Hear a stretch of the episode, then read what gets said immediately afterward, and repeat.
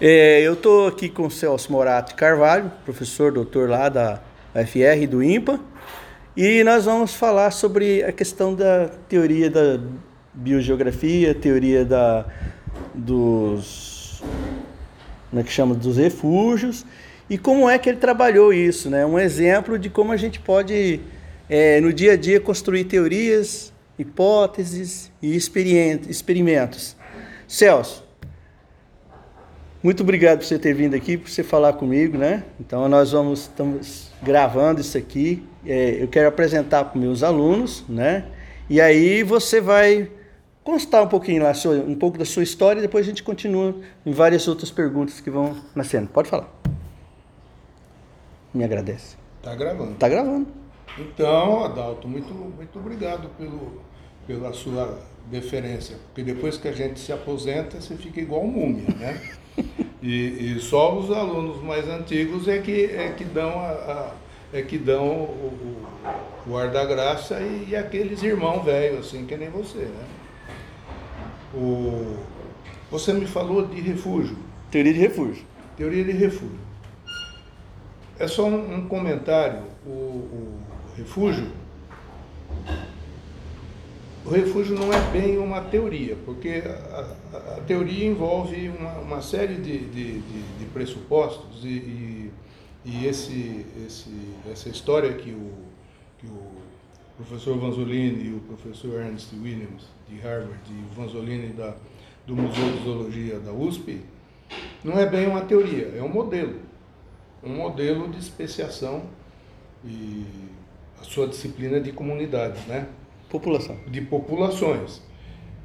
E você pode fazer uma inferência, pegando o gancho na sua disciplina, como que, usando o modelo do, do, do Vanzolini e de Williams, como que uma população, você pode fazer duas perguntas. Como que uma população se estabelece? Então, existem alguns modelos. Biogeografia de ilhas é um bom modelo para mostrar como que uma população se estabelece. Como que uma população se extingue. nós temos vários exemplos aqui. Na Serra de Itabaiana mesmo nós temos exemplo daquela pererecona verde, do gênero, antigamente era o gênero Filomedusa, e, e numa das regiões ali essa população não tem mais. Suspeita-se de, de fungo, suspeita-se de várias coisas, ações antrópicas tal. Então nós temos exemplos de como que população se estabelece, como que ela se extingue, e agora, um assunto delicado, como que ela se forma? Então, Para ela se formar, ela precisa se estabelecer tudo. Então tem vários modelos de como que a população se forma também. Mas o importante é que é uma espécie se estabelecendo em outro lugar, ela continua sendo a mesma espécie. Agora, como que uma espécie dá origem a outra. Como que uma população de uma espécie é capaz de ser matriz para uma população de outra espécie. Esse é o, essa é a essência do modelo de especiação do, do, do, do e, e do Williams. Isso tem a ver, muito resumidamente, com o último período do Quaternário tem a ver com as glaciações do Pleistoceno, 20 mil, 10 mil anos atrás.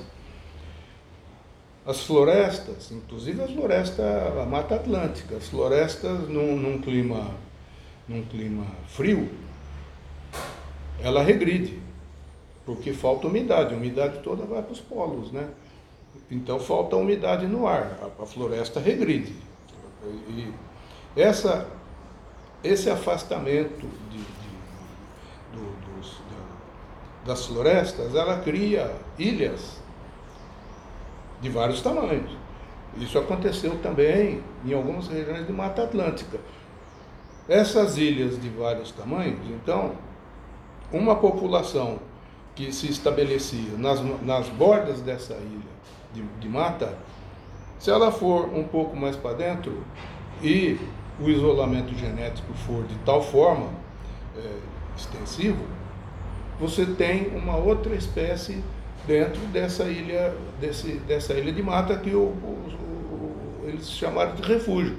O professor Aziz Absaber foi muito feliz com isso também. Aliás, quem começou a chamar de refúgio foi ele. O Anzolini e o Inimas utilizaram também esse, o modelo dele, com outros, com outros exemplos. Esse, uma população, quando se estabelece, então, você tem a população matriz, a outra ficou isolada numa ilha de mata. Quando o clima é, ficou úmido novamente, essas populações entraram em contato, mas não trocaram mais gente. Uma não reconhece a outra mais. Assim forma-se uma outra espécie.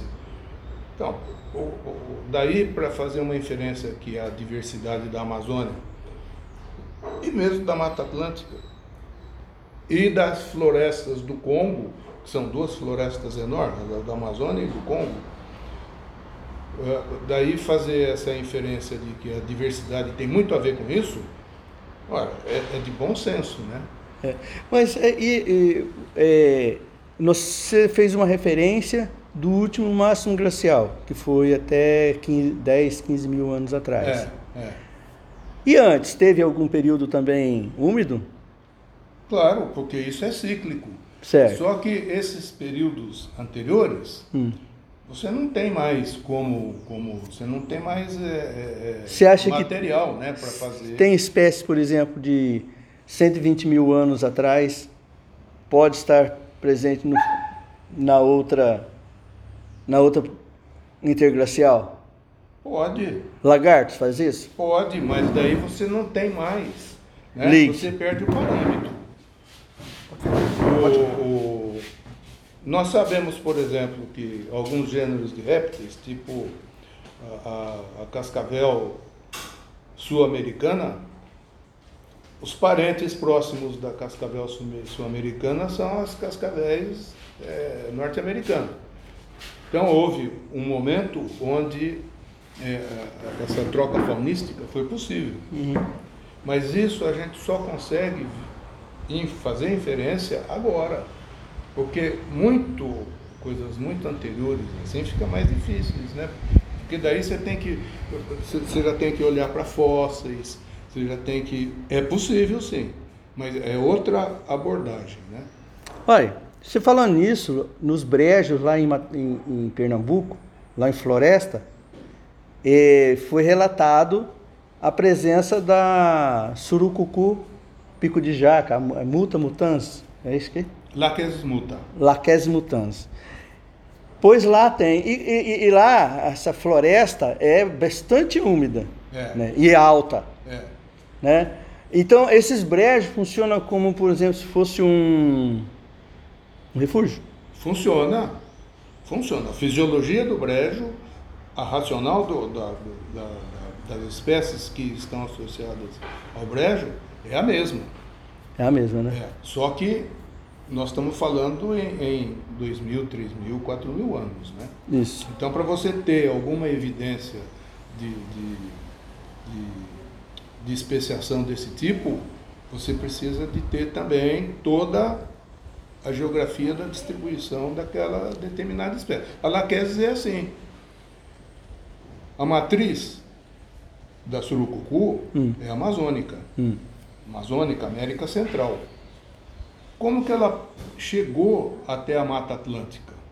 Para se estabelecer, por exemplo, nos brejos do Paturité, é, brejo dos cavalos, e, e, mas não vai muito além disso, não, ela não, não passa muito de, de, de da Paraíba, ela, o Rio de Janeiro, ela está confinada ali. Diz esses próprios modelos que houve um momento que a floresta amazônica e a Mata Atlântica eram conectadas. Ali para aquelas regiões de, de, de, de Palmeiras do, do, do Nordeste, do Maranhão, ali, Maranhão aquela, aquela faixa. Uhum. Então houve é, essa. O, o, que se postula é isso, né? Uhum. Certo. As... O, o, o, elo da Mata Atlântica com a, a, a, floresta amazônica se deu naquele pedaço ali, entre então, o Maranhão para o Nordeste. Falando, não gosto de falar da palavra determinante, né? determinismo ah. climático, né? mas o clima é importante nessa dinâmica todinha da, do, do modelo, né? Para o modelo funcionar tem que ter clima muito bem. O que? Tem, tem, tem que ter, o, o clima tem que funcionar, a gente tem que entender todos os parâmetros climáticos, Então, senão você não faz senão essa... você não consegue Não, fazer a conexão, consegue, né? Não consegue. Então, é, é, eu no meu doutorado eu fiz essa, tentando fazer essa conexão, né? Coletando solo desde o Maranhão, lá da, lá do, dos palmitais lá, dos, dos palmeirais lá, até a Paraíba, Você fez, Pernambuco. Eu fui você fiquei fez. furando. Junto com o Pecenda, você fez um excelente trabalho. Então, a gente mostra, por exemplo, que é, 17 mil anos, quando começou a esfriar, a gente percebe que essas áreas eram muito mais densas ainda. Então, reforça. E cheia de mata. Isso, reforçou a ideia, mesmo nos brejos, nesses períodos mais úmidos, foi muito mais úmido do que é atual, é- era atualmente. Muito mais. Muito mais. Diz o modelo que nós estamos passando de um ótimo úmido, que foi anterior, para um período mais seco. É. Então, é, essa, essa, o professor Aziz Absaber batia bem nessa, nessa, nessa ideia. Bem, você agora me fez uma pegadinha, porque eu dei, eu dei o texto do, do Raffer e você me falou do Vanzolini. Agora, vamos lá. O, O modelo do Raffer foi proposto mais ou menos na mesma época, né? Do, Foi. do Vanzolini. Só Foi. que foi com aves, né? Foi. Tem, tem uma coisa muito interessante aí, que é uma coisa que você bate muito bem com os seus estudantes, que é o seguinte. O Vanzolini e o colega dele da, do- de Harvard, o Vanzolini do Museu de Zoologia da USP, Williams de, de, de Harvard, eles partiram de um exercício de herpetologia Hum. de lagartos do gênero, do, do gênero Anolis. Quando o exercício terminou, que eles viram as distribuições, eles viram os padrões de distribuição, eles precisavam explicar isso aí. Então ele, eles, eles, eles foram, eles puxaram. Tem um, um pesquisador inglês chamado Moreau. E o Moreau trabalhou muito na África. Ele era ornitólogo amador também. E ele, e ele percebeu que as florestas do Congo eram cercadas por área de semiárido ou árido. Os desertos. E, e, e daí ele, ele postulou que aquela estabilidade que ele estava vendo não era sempre assim.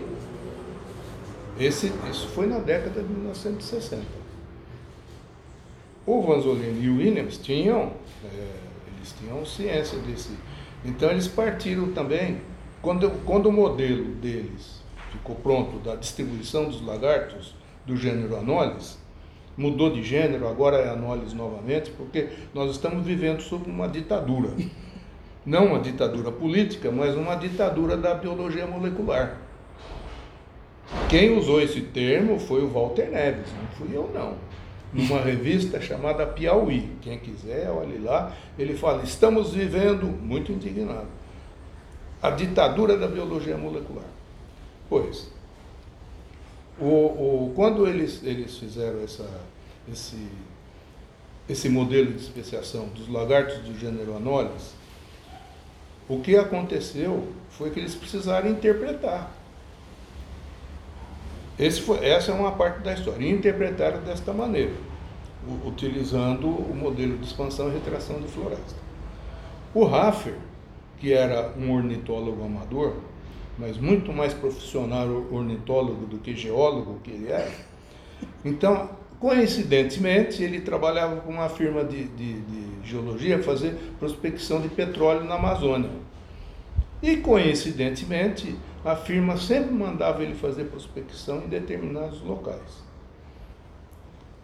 Coincidentemente, locais que ele já tinha mapeado no mapa, que ele já tinha mapeado no mapa, é, é, é, é, é uma bobagem, mas que ele já tinha conhe- conhecimento, locais que choviam menos na Amazônia.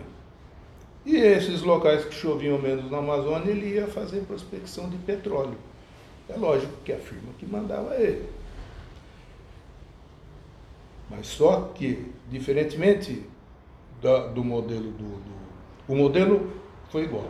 A interpretação foi igual da diversidade de aves que ele fez. Mas o Raffer partiu de uma hipótese. Olha só, é, aí tem um, um diferencial bacana. O Raffer já partiu da hipótese que houve diferenciação em áreas mais úmidas e menos úmidas durante o último quaternário. Ele era geólogo, ele estava bem por dentro dessas, dessas variações climáticas. E o Vanzolini e o Williams partiram de um exercício de herpetologia. Depois, então, é que eles fizeram a, a, a colocar o modelo. Então, um partiu de uma hipótese, Raffer, e o Vanzolini e o Williams interpretaram então, o, o, a, a, distribuição dos lagartos deles. Nessa hora que entra o, o, o professor Absaber explicando o paleoclima. O paleoclima já foi, depois. já foi explicado no modelo da, da especiação dos lagartos. Né? Isso foi quem? Em 71, né? 70, o, 71. O Raffer publicou em 69, hum. na revista A Science. Um, um, trabalho importantíssimo. Tem três páginas do trabalho dele. É.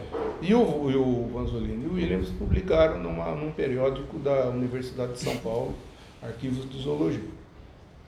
É lógico que o trabalho do Vanzolini e do Williams é, é muito mais elaborado. Sim, Tecnicamente elaborado. Tem, tem uma, uma, uma parte de, de, de, sistemática, de taxonomia muito forte. Uhum. E o do, e o do, do, do Raffer, o Raffer, ele já partiu da hipótese e falou, ó, minha hipótese é essa, eu verifiquei, foi isso aqui. Áreas secas, áreas úmidas. Áreas secas e áreas mais, mais, mais secas do passado, né? Uhum. Do passado de 20 mil, 10 mil anos atrás. E áreas mais, mais úmidas. Esse é o grande diferencial, porque a conclusão que eles chegaram é a mesma. Certo. E você uma vez me contou que quem foi o parecerista do Raffer foi o, o Vanzo, né? Do... O Vanzo Williams. Parecerista de. Do artigo do Raffer.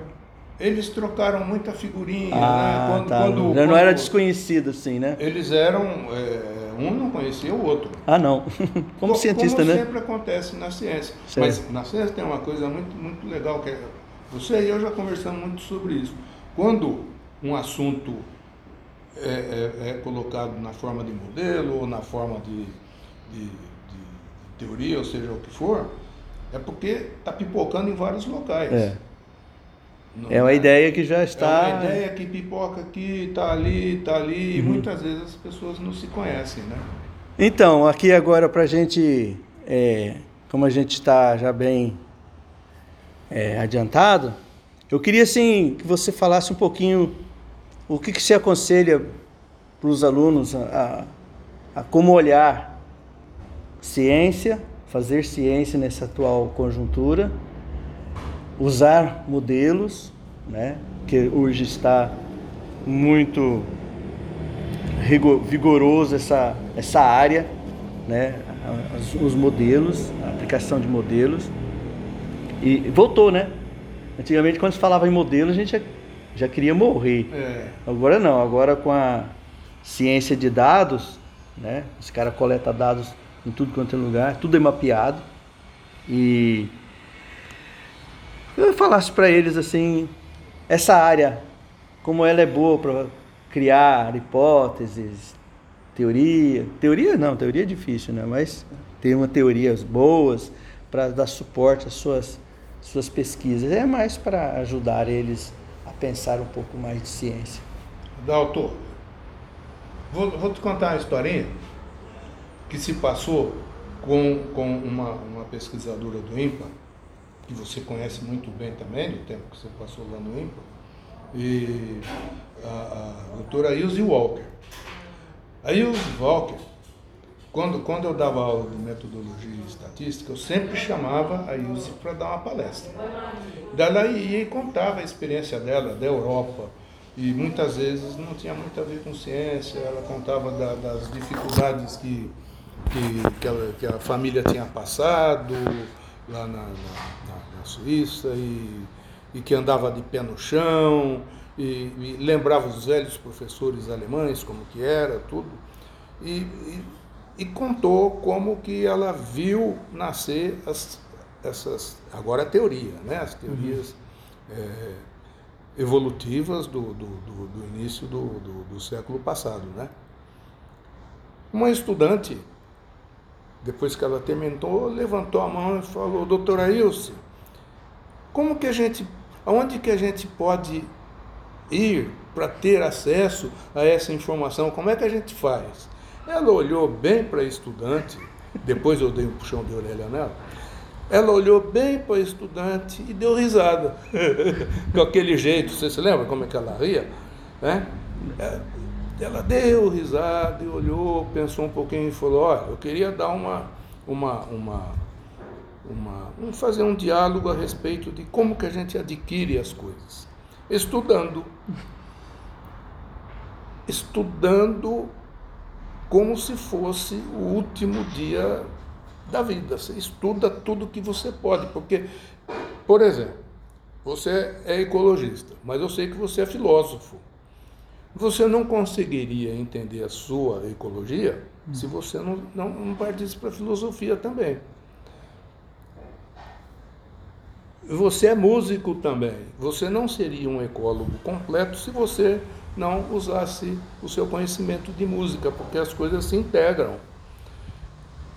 Um estudante hoje, ele está muito, muito massacrado né, pela, pelas questões políticas, pelas questões políticas acadêmicas. E ele tem pouco tempo hoje de olhar para os lados. Então, é aquele negócio, eu tenho que terminar o mestrado, eu tenho que terminar meu doutorado, e vou, vou fazer meu pós-doutoramento e tal. Não, é, é, você usou bem esse, essas duas mãos assim, no, no olho. Não, tem que tirar isso e abrir, sabe? Abrir, ler, ler. Por exemplo, num curso de ecologia, quando eu, quando eu dava aula no, no curso de, de, ecologia lá do IMPA, você perguntava assim: quem foi MacArthur? Ninguém respondia. Entendeu? Você já ouviu falar de biogeografia de ilhas? Ah, já! E MacArthur, você já ouviu falar? Não. Estranho, né? E, e, pessoas falam, ah, porque refúgio que nós estamos falando aí. Você já ouviu falar quem foi Paulo Vanzolini? Não, um que outro responde, ah, não é de samba, de poesia e tal. Então, o, o estudante hoje tem que, ele tem que puxar da onde é que os modelos vêm, onde é que a teoria vem, para ele poder se inteirar, né? Porque se ele pega uma coisa assim é, localizada, né? É, compartimentada, não vai entender. Ele consegue fazer ali o que ele precisa tal, mas nunca será um, um pesquisador, né? Nunca será um professor bom. Eu queria agradecer aqui. Isso aqui vai para o meu podcast. Vocês vão ter acesso a tudo mais um dia né, de trabalho. E isso é importante porque é para divulgação né, científica. Aqui com meu amigo, meu irmão, né, meu colega, nós já moramos lá em Roraima. Na, eu trabalhava na Federal de Roraima. Né, depois no IMPA, fiz o meu mestrado lá no IMPA, nós conhecemos. E nós somos ex-colegas de Botucatu, né, da Unesp de Botucatu. Nós fizemos biologia lá. E hoje nós já estamos meio velhinhos, mas estamos por dentro, né? Obrigado. Até a próxima.